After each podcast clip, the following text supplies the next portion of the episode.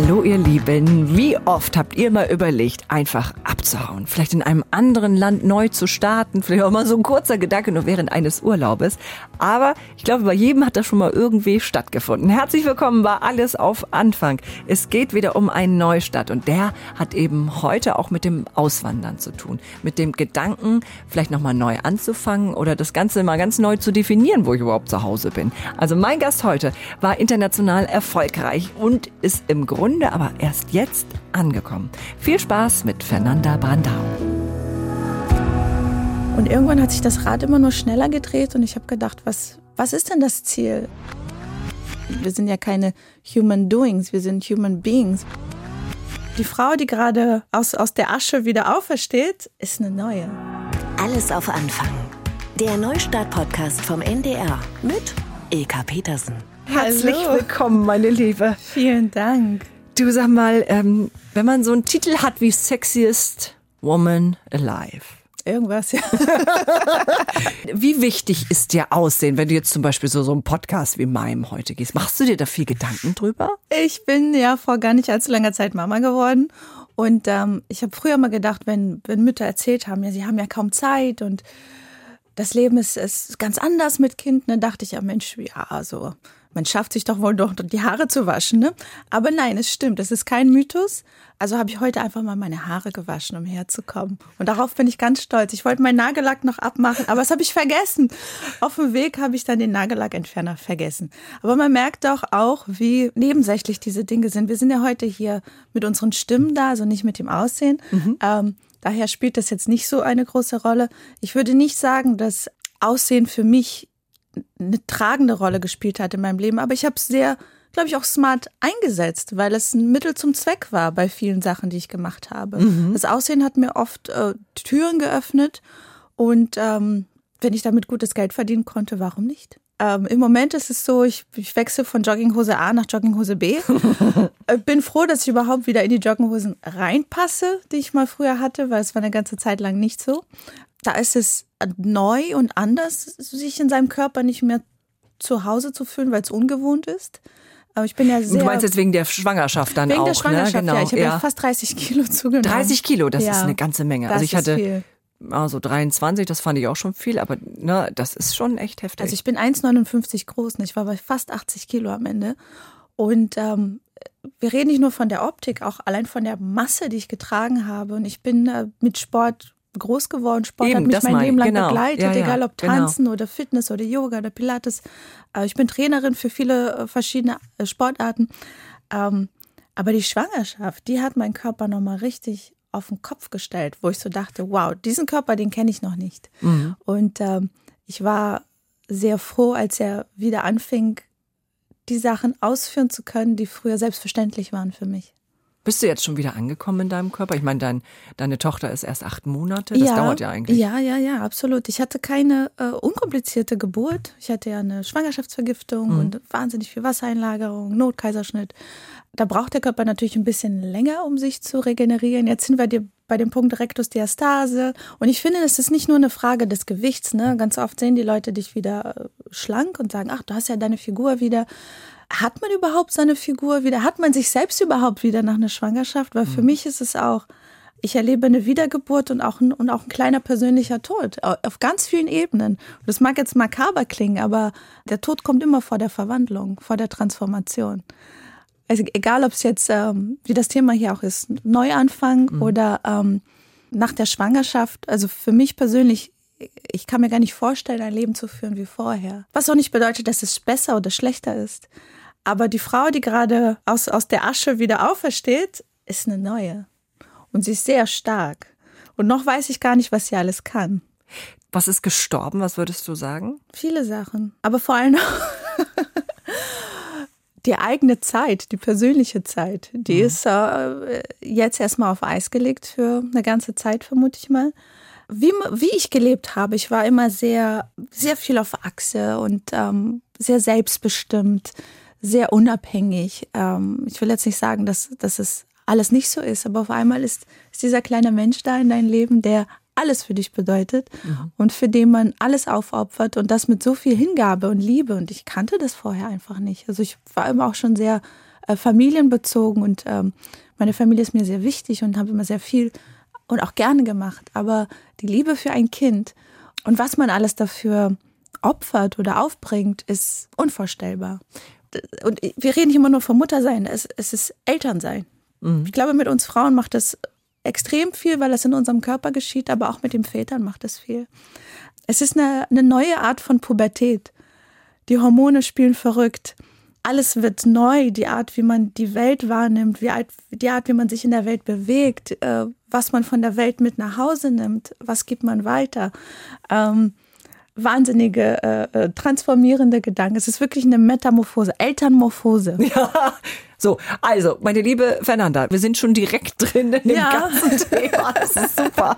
Ich würde trotzdem gerne noch eine kurze Showtreppe, noch ein paar Schlagzeilen zu dir, dass wir das einordnen und dann gliedern wir das so ein bisschen, was Absolut. bei dir alles so los ist.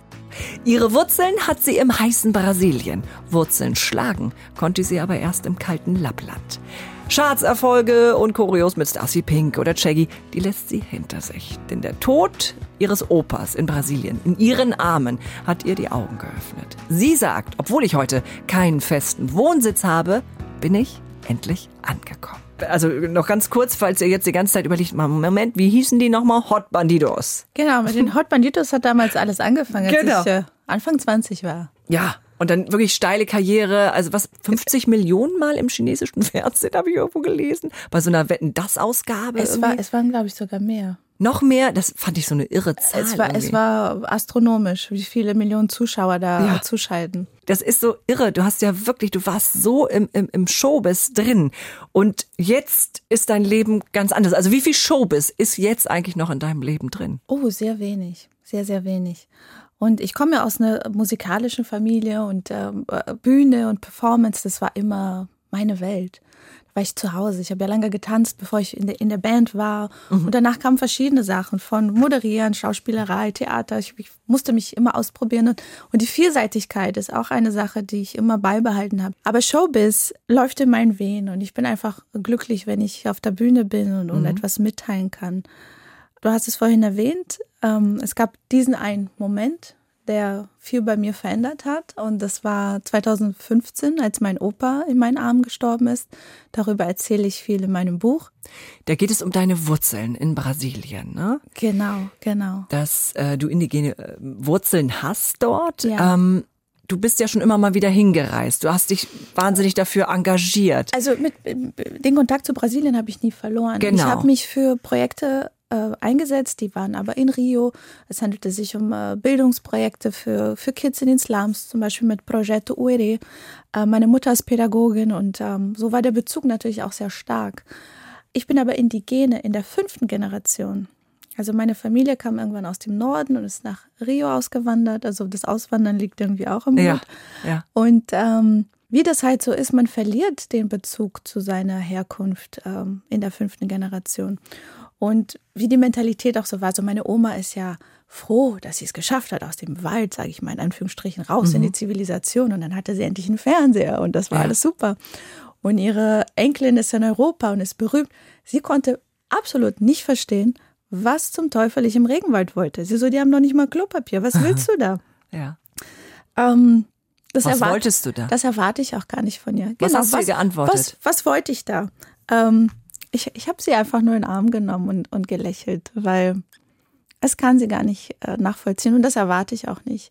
Aber ich habe dann doch gemerkt im, im nächsten Augenblick, dass sie gespannt war, dass ich so neugierig war auf meine Wurzeln und alle Leute, die noch lebend äh, befragt habe zu äh, zu ihrer Zeit im, im Norden Brasiliens, zu ihrer Zeit im Regenwald. Wie haben sie gelebt? Wie war ihr Kontakt zu Indigenen und so weiter und so fort. Warum war dir das so wichtig? Fangen wir einfach mal damit an, mit deinem Alles auf Anfang Moment. Du hast immer in dir so ein bisschen dieses Bedürfnis gehabt, ähm, nach deinen Wurzeln zu suchen. Aber was, was fehlte denn da? Du bist in der Nähe von Hamburg aufgewachsen, bei deiner Mama ab neun, glaube ich, wart ihr in Deutschland, ne, als du neun warst. Ähm, was, was, was meinst du, was war das? Was hat dich da immer wieder umtriebig gemacht? Mich hat äh, zum Beispiel die innere Suche schon immer gereizt. Schon als Kind. Ich habe äh, lange Yoga mitmachen dürfen als Kind und saß mit dabei bei Meditation. Ich wusste nicht, was es genau war, Aber ich wusste, dass es etwas war, das mir gut getan hat. Im sehr lauten Brasilien waren das äh, leise Rückzugsorte und wo ich mich einfach pudelwohl gefühlt habe. Brasilien ist ein sehr ähm, gläubiges Land. Ich gehöre keine Religion an, aber dieses an etwas glauben war dieses immer spirituelle dieses spirituelle mhm. war immer irgendwie ein, ein, ein Teil von mir. Mhm. Als wir nach Deutschland kamen, wurden die Dinge sehr rational und sehr praktisch. Wir mussten auch hier ähm, Fuß fassen. Und ich hatte ja einen großen Traum, auf der Bühne zu stehen. Wie ich vorhin schon meinte, ich komme aus einer Künstlerfamilie, die aber alle nicht davon leben konnten. Wie die meisten Künstler. Die hatten alle einen Zweitjob und im Grunde war die Kunst die Leidenschaft, aber mhm. es bezahlte nicht die Rechnungen. Und ich wollte ich wollte, dass es bei mir anders ist. Habe sehr viel Energie da reingesteckt und es wurde anders und äh, darüber bin ich sehr dankbar. Und dennoch kam der Moment, wo, und das kennt auch jeder Workaholic, man, man geht in seine Arbeit auf, das ist auch eine Passion, aber es ist auch ein Verbrennen. Und irgendwann hat sich das Rad immer nur schneller gedreht und ich habe gedacht, was, was ist denn das Ziel? Ist es die nächste Wohnung zu kaufen? Ist es die nächste Reise zu machen? Ist es immer höher, schneller und krasser zu werden, um, um das zu kompensieren, was ich hier mache. Und ich habe gemerkt, dass ich mich selbst nicht mehr gespürt habe, richtig.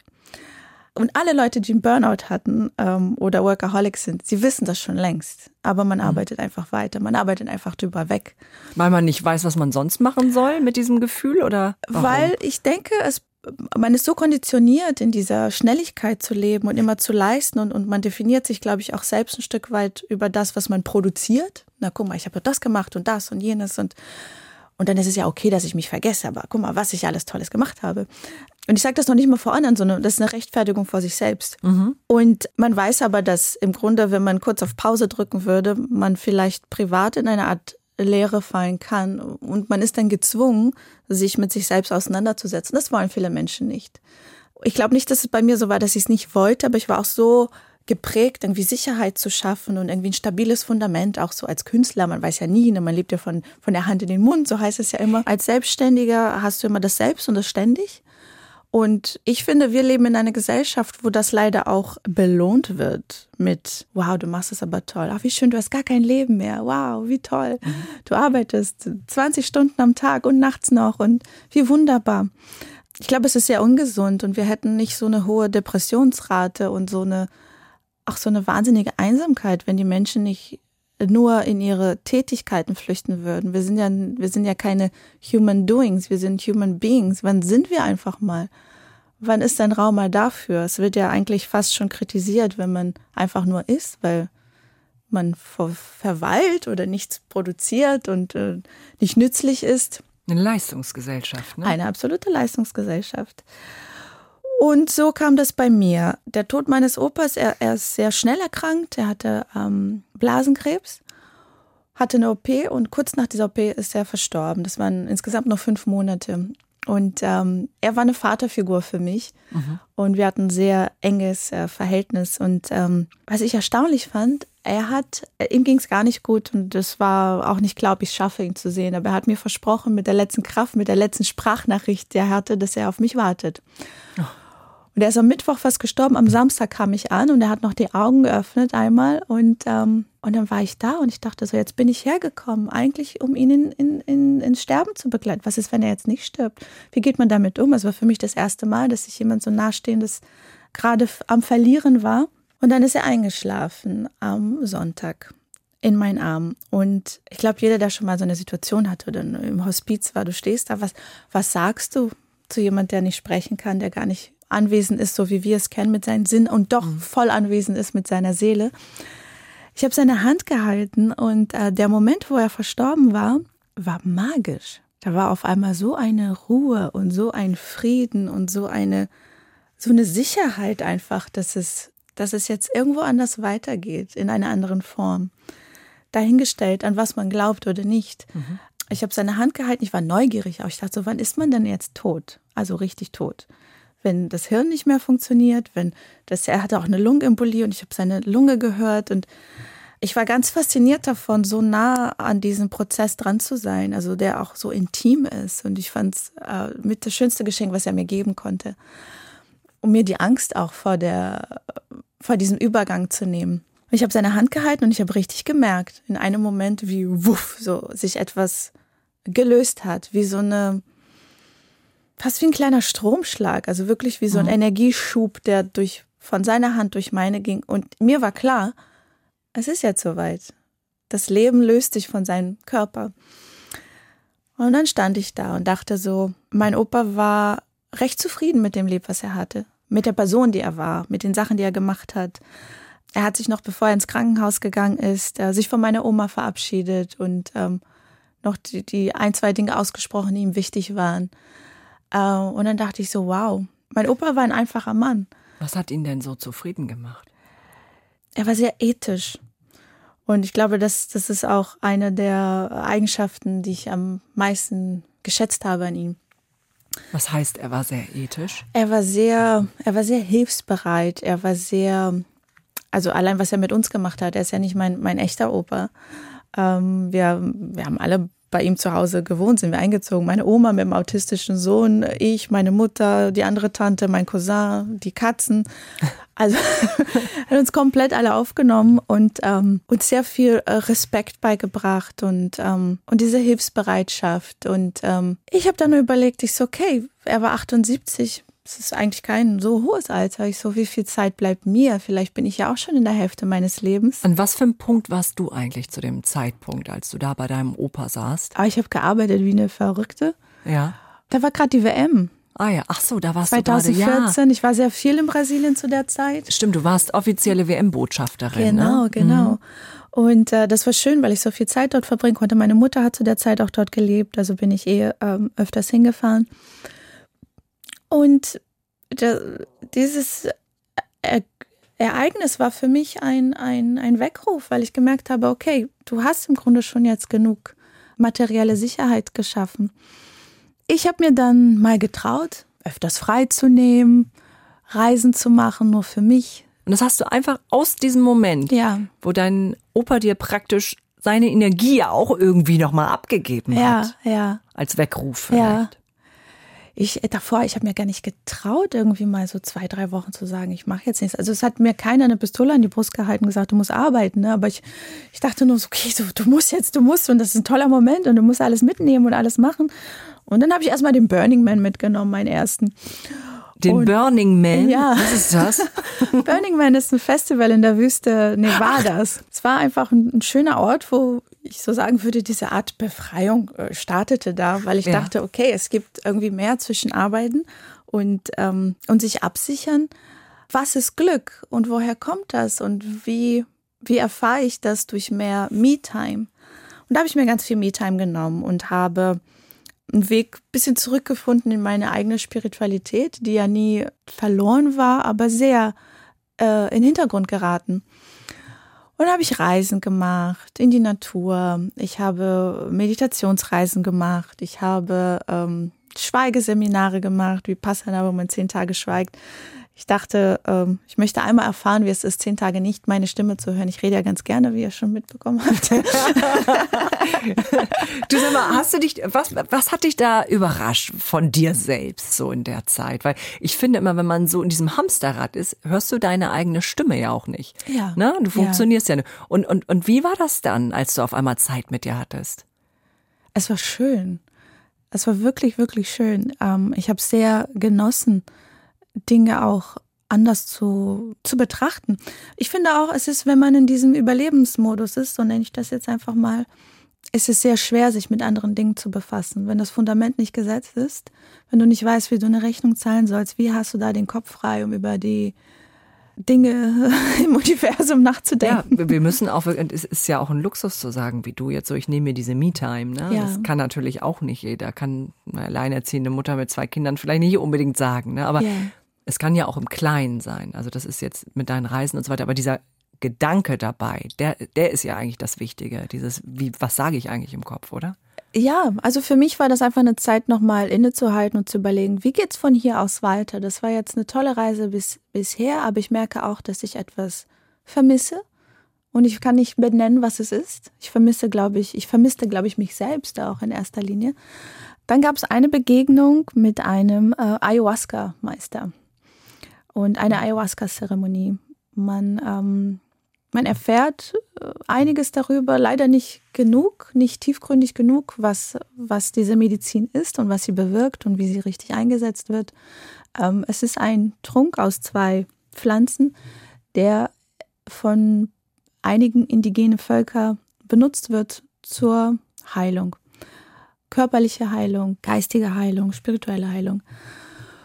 Man liest ganz viel davon, dass die Menschen sich unglaublich ähm, übergeben dabei und ähm, Visionen haben. Und mhm. also ich ging dahin, relativ erwartungslos. Ich dachte so, okay, ich will jetzt mal wissen, was das ist, denn ich hatte eine Freundin. Sie hat Ayahuasca getrunken in einer Zeremonie und hat ihr altes Leben komplett hinter sich gelassen. Und war auf einmal wie, also war ein, war ein krasser Wendepunkt so in ihrem Leben. Und ich habe sie dazu befragt und ähm, sie connectete mich dann damals mit dem mit dem Ayahuasca-Meister. Ja. Und ich trank und bei mir ist einfach nichts passiert. so links und rechts ja. waren die Leute in, in, in schweren Prozessen. Bei mir passierte nichts. Ich fing aber an, darüber nachzudenken, was überhaupt meine Erwartungshaltung war. Ja. Ich denke so, okay, wie, wie bin ich denn geprägt? Ich denke, okay, ich, ich will das, also dafür bekomme ich das jetzt. Und äh, jetzt sitze ich hier und denke, ich bekomme nichts damals wusste ich nicht, dass genau diese Gedanken schon die erste Reflexion waren und der erste Anstupser von der Medizin. Ist das eigentlich berauschend, äh, wenn du das trinkst? Also, es, ist, es ist bewusstseinserweiternd. Ja. Absolut. Jeder Mensch hat eine ganz andere Erfahrung damit. Ähm, es ist schwer zu sagen. Wirklich einige haben äh, Visionen, andere haben ähm, extreme körperliche äh, Heilung oder können auf einmal sich mit ihrer Krankheit verbinden, wenn sie wissen, wenn sie etwas haben und, ähm, und Heilungswege finden. Ich trank es am zweiten Tag nochmal und ähm, ich hatte irgendwie gedacht, vielleicht kann ich mich ja mit meinem Opa connecten und so weiter, aber ja. das, das war es alles nicht. Was bei mir ganz stark kam, war, ich musste in den Regenwald und ich sollte den Indigenen Licht bringen. In meiner Naivität habe ich gedacht, okay, Licht, das muss ja Strom sein. Ne? Mhm. Wir, brauchen, wir brauchen Licht in ihrer Hütte. Fließend Wasser bisschen, ähm, mein Herz war so geöffnet und ich habe gedacht, wow, wir, im Grunde haben wir den Indigenen ihre Rechte genommen, ihr Land. Mhm. Ähm, Aber das hattest du ja als Thema schon vorher. Nicht, nicht in der Klarheit. Okay, und nicht mit der Passion. Nicht, nicht, mhm. nicht mit dieser Verbindung auch. Ja. Mhm. Und ich dachte, wow, jetzt bedienen wir uns hier an ihrer Kultur, an ihrem Wissen, was vom Aussterben bedroht ist, wenn wir nicht etwas tun, um ihr Lebenshabitat zu schützen und auch diese Menschen zu unterstützen in ihrer in ihrer Infrastruktur, in, ihrem, in ihrer Organisation, damit ihre Familien gesund sind und gesund mhm. aufwachsen und, und das alles nicht verloren geht. Sie ja. sind ja lebendige Bibliotheken ja. über ein Wissen, das wir nicht haben hier. Ja. Dann war das zu Ende und ich ging zu dem, zu dem Ayahuasca-Meister und sagte, so, ich muss in den Regenwald. ich muss den Indigenen Licht bringen. Wie mache ich das? Wie komme ich dahin? Ich glaube, dass viele Menschen diesen Call haben, nachdem sie Ayahuasca trinken. Und ein paar Wochen später, wenn sie so zurück in ihr Leben kehren, ist es nicht ganz umsetzbar.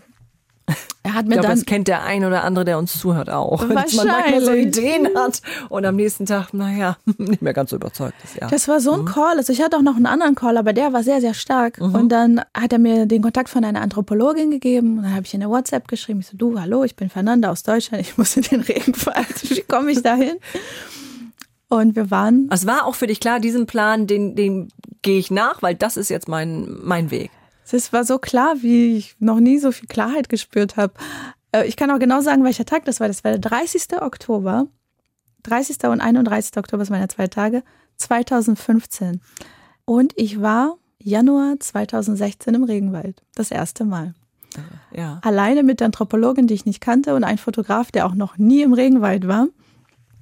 Und ähm, ich kam da an und ich wollte die Indigene fragen, was sie brauchen und wie man unterstützen kann. Und ähm, ja, als ich da war, Wow, war ich, war ich sehr betroffen von dem Grunde, wie viele Themen dort sind. Ich wusste gar nicht, wo fange ich an. Als Organisation ist es gut. Mir wurde damals geraten, auch konzentriere dich auf eine Sache, stehe für ein Thema. Mhm. Ähm, ich war auch damals noch gar keine Organisation. Aber so zu, war dann zu dritt da und wie konntet ihr euch verständigen? Also überhaupt. Also die, die sprechen auch ein bisschen Portugiesisch. Diese Anthropologin war schon mal äh, die, bei also dieser, die konnten das auch. Okay, bei also, dieser Familie ja, okay. und äh, sie kannten ah, okay. sich alle und okay. ähm, Womit ich nicht gerechnet hatte, war, wie viel sie mir mitgeben würden. Weil mhm. als ich da war, habe ich mich teilweise so ein bisschen für mich selbst geschämt, weil ich so hektisch war und ich wollte anpacken und machen und auch so sehr deutsch, ne? Montag machen wir das, Dienstag machen wir das. Ich so, Fernanda, wir können nicht fahren, der Fluss ist voll. Nein, wir fahren.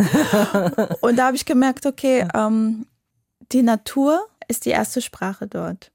Wir als Menschen sind Teil davon und nicht außen vor. Das vergessen wir hier in der Stadt sehr gerne. Das vergessen wir als Workaholics sowieso. Mhm. Ne, weil klar, nehme ich jetzt noch einen Flieger, wieder ist ein Sturm, das passt schon. Und, und da habe ich gemerkt einfach, wie, wie klein wir sind. Also was, was für eine Sandkorngröße und, und dennoch, wie viel Impact viele Sandkörner zusammen haben können. Ich war sehr betroffen davon, wie sehr sie mich daran erinnert haben, ähm, was wir eigentlich sind und woher wir kommen. Und wenn ich dann auch wieder an meinen Opa gedacht habe, auch wohin wir gehen. Mhm. Und dann kam ich zurück mit vielen guten Absichten in mein Gepäck und habe dann Ausstellungen gemacht, habe ganz viel über das Thema geredet. Denn eine Sache ist dort passiert. Wir saßen mal am Lagerfeuer und äh, die Mutter von dieser Familie mhm. hat mich gebeten, sie so, trag diese Botschaft raus. Erzähl den Leuten da draußen, wie es hier uns geht. Wir haben hier keine Stimme. Wir erreichen sie da draußen nicht aber du kannst für uns sprechen. Boah, das war eine Aufgabe auch. Ne? Ich habe mhm. gesagt, okay, mhm. ich werde alles tun, was in meiner Macht steht, um, um zu erklären, was hier, was hier ist. Ich habe dann schöne Dinge erlebt, wie zum Beispiel auf einer Ausstellung, da war mal ein kleiner Junge mit seinem Vater und dann fragte er den Vater so, Papa, gibt es Indianer wirklich? Also man darf das Wort Indianer ja gar nicht mehr sagen, das ist ja nicht politisch korrekt, aber so hat es dieser kleine Junge ausgedrückt mhm. und ich fand es so wichtig zu sehen, ähm, dass diese Arbeit Wirkung hat auf so ein Kind. Ja, ja. Das, also dieses Lichtbringen war dann vielleicht der Lichtkegel, den man draufsetzt, Ganz ne? Genau. Auf diese, genau, auf, auf alles, was dort ist, was aber vielleicht dieser kleine Junge nie sehen würde. Richtig. Wenn nicht Menschen hingucken. Ne? Richtig. Ne? Das war im Grunde genommen, hast du damit deine neue Aufgabe gefunden, fernab vom Showbiz. Fernab vom fernab. Showbiz, genau. Und das Showbiz immer genutzt, um auch darüber zu sprechen. Ja. Ähm, ich habe dann mich aufs äh, Wasserthema konzentriert, habe Brunnen gebaut ähm, seit 2016 und viele Reisen dorthin unternommen und äh, viel kennengelernt. Und immer wenn ich dachte, ich habe ich habe jetzt ein bisschen mehr verstanden, ungefähr wie bei meiner Tochter, wenn ich denke, okay, ich verstehe jetzt so, wie das funktioniert mit ihr, dann kam wieder was Neues und was Neues. Ja, das ist sowieso, ne? Also wenn wir das jetzt mal nehmen, so dieser Bruch, ne, äh, äh, die Erfahrung mit deinem Opa, ähm, äh, die Aufgabe, die du für dich gefunden hast, das war ja alles, können wir ja so als alles auf Anfang ja. Momente ja. so zu sammeln, ne, die dich zu der Person gemacht haben, die du heute bist. Ähm, es ging weiter. Wobei wir müssen vorher vielleicht nochmal, nee, nee, ich muss einen Schritt zurückgehen, fällt mir gerade auf. Es ist so viel in der Zeit passiert. Ja, Moment, ja. Wir müssen vielleicht nochmal erzählen, du hast, wie du deinen Mann noch kennengelernt ja, genau, hast. Ne? Weil genau. das gehört ja auch zu diesem ganzen Transformationsprozess dazu, ja, ne? Ja. Das Verrückte ist, mein Leben ist so crazy. Die Wahrheit klingt immer wie ausgedacht. Es ist, ich fand es immer herrlich, so bei Interviews, sag einfach die Wahrheit. Es ist, es ist äh, erstaunlich genug. So, nun stand ich da, habe Brunnen gebaut, habe darüber erzählt, habe Ausstellungen gemacht und habe mich dann auch immer weiter connected mit ähm, Menschen, die erfahrener waren in dem Bereich als ich, die Organisationen geleitet haben, die das gleiche Thema hatten. Rüdiger Neberg ja. war ein Begriff für mich, denn ich wusste, er macht gemeinsam mit seiner Familie und mit dem Verein Target ähm, auch Arbeiten mit indigenen Völkern genau, im Amazonas sehr engagiert, genau. Mhm. Richtig. Und ähm, ich wollte ihn immer mal kennenlernen. Das ist auch eine lustige Seitenstory. Mein Frauenarzt kommt aus Bielefeld wie er. Und immer wenn ich da war, hat er gesagt, Frau Brandau, Sie müssen sich mit Herrn Neberg verabreden. Er macht das Gleiche wie Sie im Regenwald.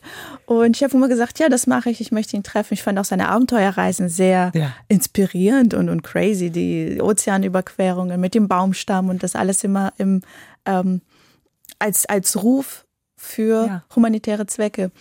Kein ähm, Essen, kein Trinken dabei und alles. Also der hat sich ja auch selbst richtig äh, dafür hingegeben. Ne? Survival mhm. als ja. Survival. Ja, genau. und ähm, eines Tages ähm, hat mich eine Frau angerufen, uh, die ich über eine gemeinsame Freundin kennengelernt habe. Und es war Sophie, die Ziehtochter von Rüdiger. Und ich, wir haben uns super verstanden und uns ausgetauscht. Ich fand es halt so schön, auch Menschen äh, in meinem Alter zu treffen, die auch die Indigen als Herzthema haben und nicht nur äh, die Projekte leiten, sondern auch diesen persönlichen Bezug zu ihnen mhm. haben. Und Sophie und ihr Bruder Roman äh, ja, sind praktisch auch mit den Indigenen äh, groß geworden, besuchen ähm, dieses Volk seit äh, über 20 Jahren in, in der ganzen äh, gemeinschaftlichen Arbeit der Familie.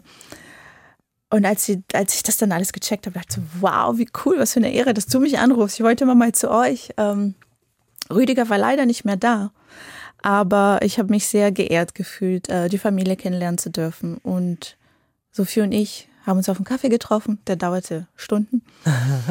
und ähm, Target machte meinen Jahresbrief, um die ganze Arbeit äh, des, des Jahres zu dokumentieren.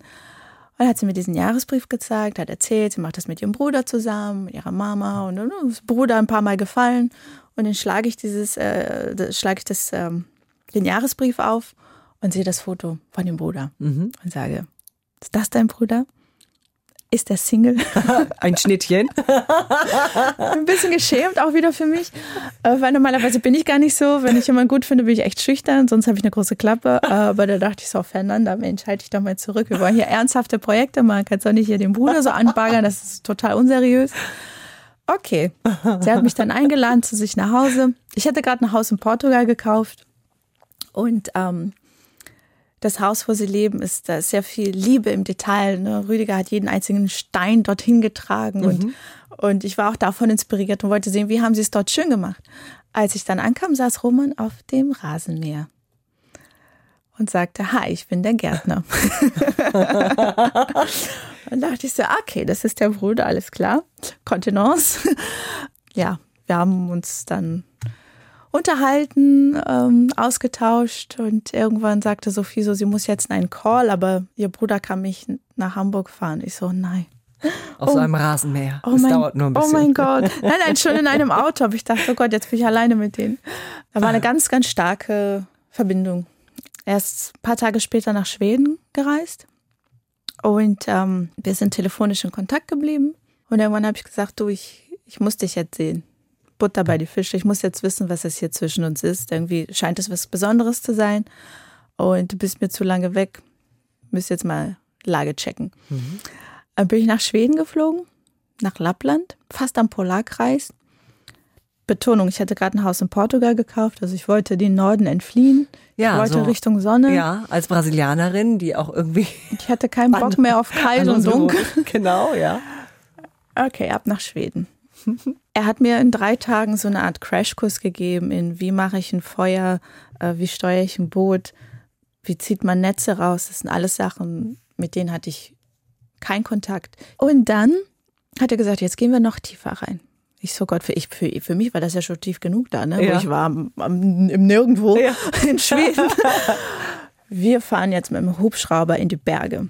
Äh, ich so, okay ich bin mit ihm, der kennt sich aus, mir kann nichts passieren. wir sind dann hochgeflogen äh, und als der Hubschrauber weggeflogen ist, ähm, ist dann klar, dass wir dort ja keinen Handyempfang haben. Der Hubschrauber kommt ja nur zu dem abgemachten Zeitpunkt wieder, um uns abzuholen. Und dazwischen sind wir auf uns gestellt. Hubschrauber fliegt weg und er sagt, oh nein. Und ich sage, was ist? Wir haben die Essenskiste vergessen.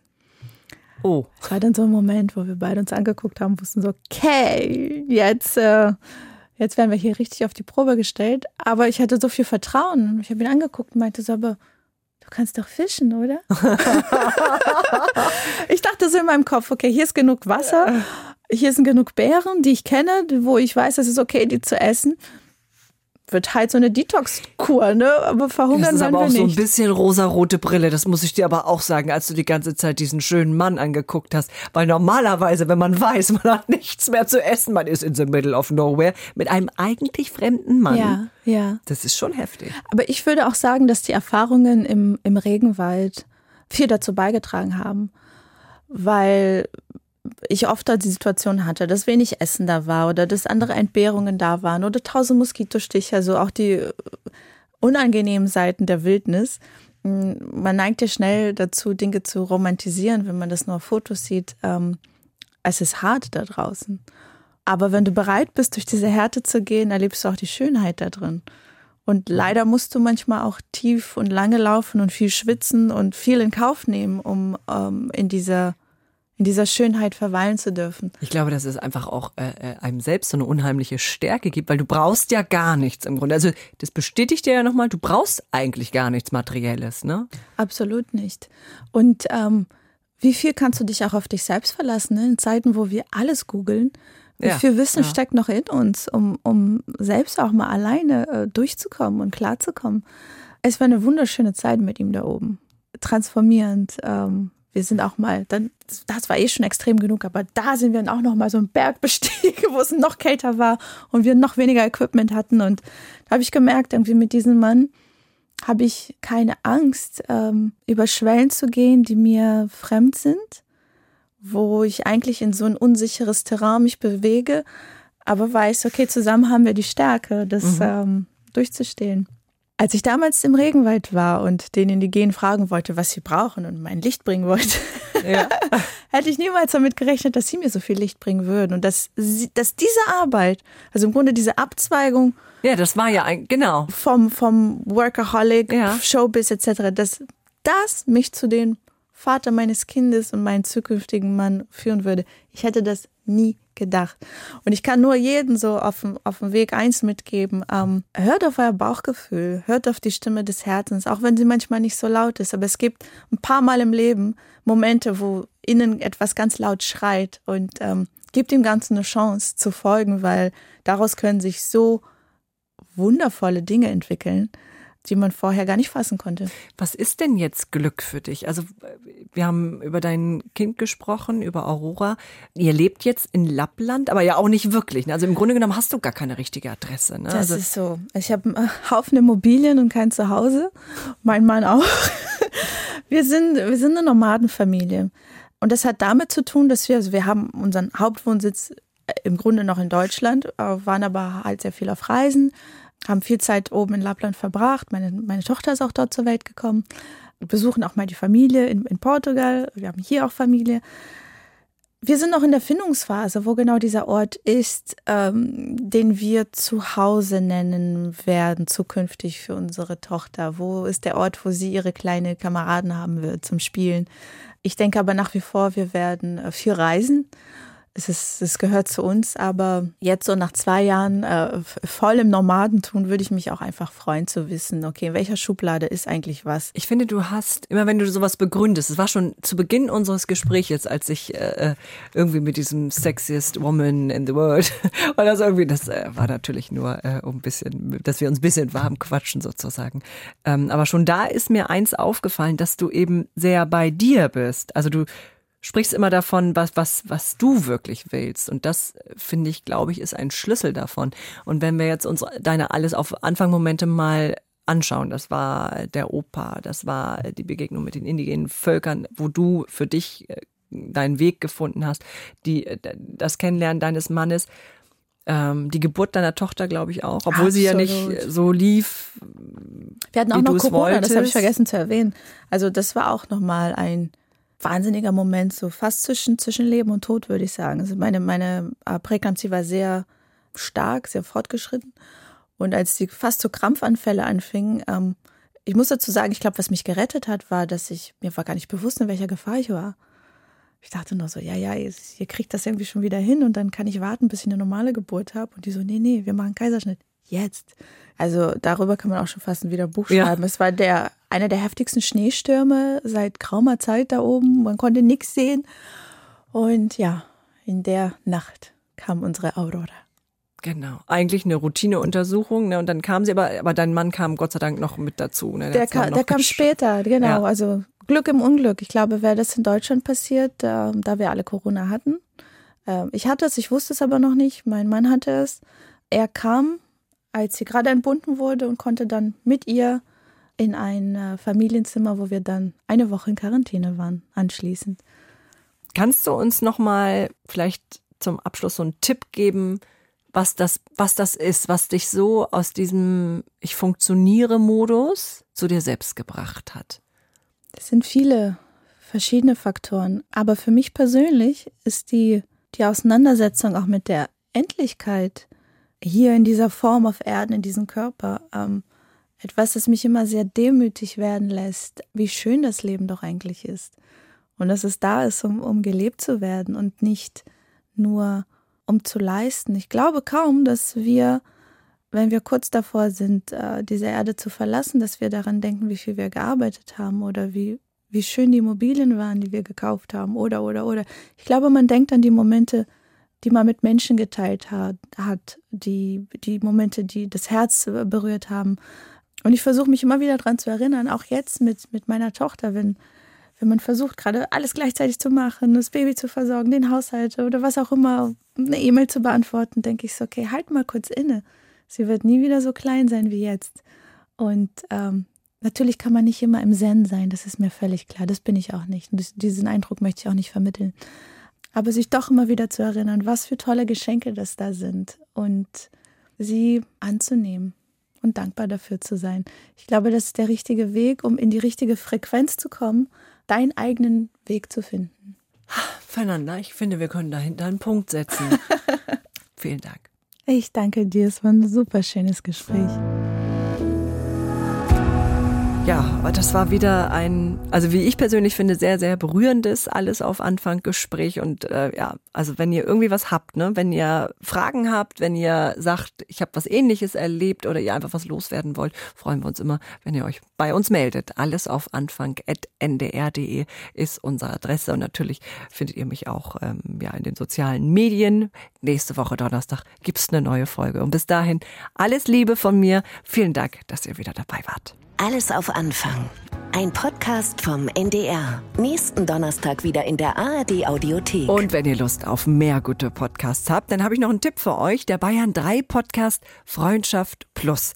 Die beiden Hosts, Corinna und Christine, die sind seit fast 20 Jahren beste Freundin. Und die reden eben in diesem Podcast total offen und ehrlich über Liebe, über Sex, über Beziehungen aller Art. Ähm, ja, und da geht's dann um so Fragen wie, ja, was kann Slow Sex? Äh, wie geht man mit Erwartungen im Bett um? Ähm, es geht um den Orgasmus, den weiblichen und so weiter und so weiter. Aber eben auch um äh, Dinge wie Bindungsangst oder Entscheidungsfindung. Also hört mal rein, es lohnt sich. Freundschaft Plus findet ihr natürlich auch in der ARD Audiothek und überall, wo es Podcasts gibt.